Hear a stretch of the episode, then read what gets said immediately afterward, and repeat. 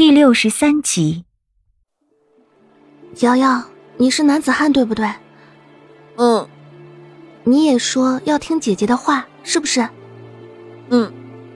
那好，我们说好，五年之后姐姐再回来看你。姐姐说话算数，你也要说话算数，好不好？我知道你舍不得姐姐，姐姐一样舍不得你。瑶瑶啊，你这么可爱，姐姐疼你还来不及呢，怎么会不要瑶瑶呢？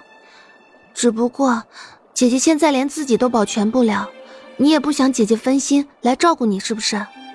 你在离国要好好学习本领，到时候一定要变得很强很强，好保护姐姐，好不好？姐姐，你不会不要瑶瑶的，是不是？当然了，姐姐怎么会不要瑶瑶呢？姐姐说会回来看瑶瑶，就一定会回来的。你也要说话算话，一定要变得很强很强，和你李化生哥哥一样强，这样你才能保护姐姐啊！你说是不是？你要说话算数。嗯，算数。当然算数，拉钩。好，咱们拉钩。你可是男子汉，要说话算数的。五年后，姐姐和李化生哥哥一定会回来看你的，你也一定要努力变强。我会的，说好了，你一定要回来看我，不许骗人。嗯，好，姐姐说话算数。他总算是笑了，我心里也像是有块石头落了地。却并未有丝毫的轻松感，反而是有种说不出的酸楚。瑶瑶啊，如果姐姐能够平安的到达灯环，躲过了陈世伯和黑流星的追捕，无论如何也会回来看你的。我把瑶瑶抱在怀里，看了看已经暗下来的天色，长长的叹了口气。我现在所做的，同我父王抛弃我又有多大区别？我只希望。瑶瑶能够在这五年里衣食无忧、平安喜乐。明日一早找两个信得过的人，务必将瑶瑶平安的送到王都。婢子记下了。唉，步摇点头，看着瑶瑶那一张满是泪痕的小脸，叹了口气。我们继续往前走，一路上大家都沉默不语，不知道上天会给我们怎样的安排。我们各自有着不同的命运，却因机缘巧合共赴着注定刀枪剑雨、满目疮痍的路。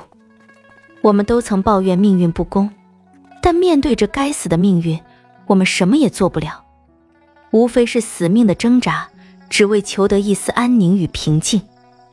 夜已经深了，瑶瑶却怎么也不愿意去睡觉。璀璨的星辰点缀着漆黑的天幕。凉凉的月光透过那扇格子窗投进屋子里，照着三个相对无言的我们。远方传来了歌声，清脆的回响在静谧的山谷中，声音很清澈，却满是悲伤。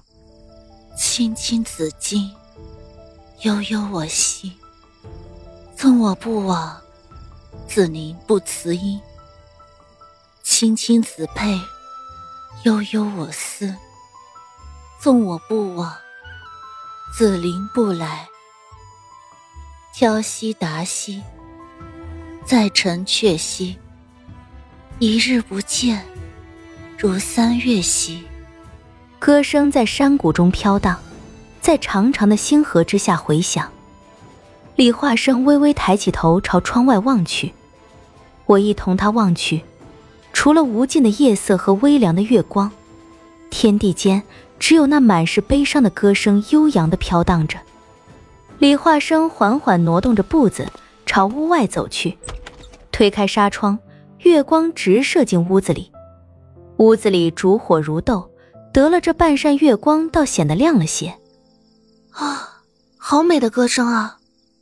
我放下怀里的瑶瑶，让她自己去玩，她却死拉着我的裙角，沉默着，怎么也不愿离开我。无奈。我只好带着她朝李化生走过去。他仰起头，月光洒在他的脸上，苍白的头发被风扬起几缕发丝，望着天空那轮残月。青青子衿，悠悠我心。这世间还有如此好听的歌声。他的声音有些凄凉，带着深深的惆怅和重重的叹息声在我耳边响起。我知道他的声音为什么会带着叹息，这歌声的确是美的无可挑剔，但是却有着深深的惆怅和凄凉，让人不由想起那月下浅唱的女子。她低沉婉转的浅唱低吟，或许是对思恋之人的倾诉，也或许是在叹息着这世道的不堪。茫茫的群山虽有月色，却依旧逃不开被黑暗吞没的命运，就连凄凉的歌声也一样。像是有着一只巨大的牢笼，囚禁着那歌唱之人，也掌控着我们躲不开的命运。我心想着，要有怎样的情愫才能唱出这样的歌声？要有怎样的思念还能写得出这样的曲调和旋律？听着这歌声，心头莫名跟着疼起来。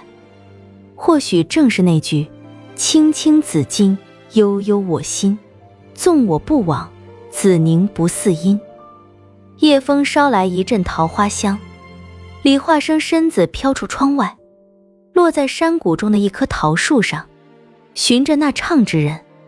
可惜歌声却再未响起。山谷中余音萦绕，渐渐的，余音越来越弱，越来越低，直至消失在天地间，耳边再无那歌声。但歌声中的那股凄凉与悲伤。却像是枯骨之躯，烙在了心头。李化生飘了回来，对我摇了摇头。他也没能找出唱这首歌的女子。夜里，烛火还在摇晃着。这歌声兴许是管彤的吧？同为女子，我明白她的心思。这个时候能唱出这首歌，还能唱得这样悲凄绝望，整个幽乐山谷除了她。没有别人了，那青衣男子又是谁？他们之间到底有着怎样的纠葛？为何之前所见他会说出那样的话？似花光了他所有的力气说出这句话之后，还心痛的瘫软在地。而再次见他时，他却已是一副无所其事的模样，将一切深埋于心。今晚，瑶瑶非要嚷着和我睡，我怎么也睡不着。李化生亦是如此，半扇月光，一杯清茶，一盏灯火，独独陪着他枯坐到天明。那一卷珠帘，一边是无眠的我，一边是无言的他。在这万籁俱静的黑夜里，悠悠凉凉的月光下，我们各怀心事，伴随着此起彼伏的呼吸和心跳声，直到天明。一日清晨，天刚拂晓，却已是很闷热了。我迷迷糊糊的睁开眼睛，身旁的瑶瑶睁着一双大眼睛侧脸看着我，一双小手紧紧的抓着我的左手。我不知道什么时候就睡了过去，这回我倒是清醒的很快。天亮了，瑶瑶也该走了。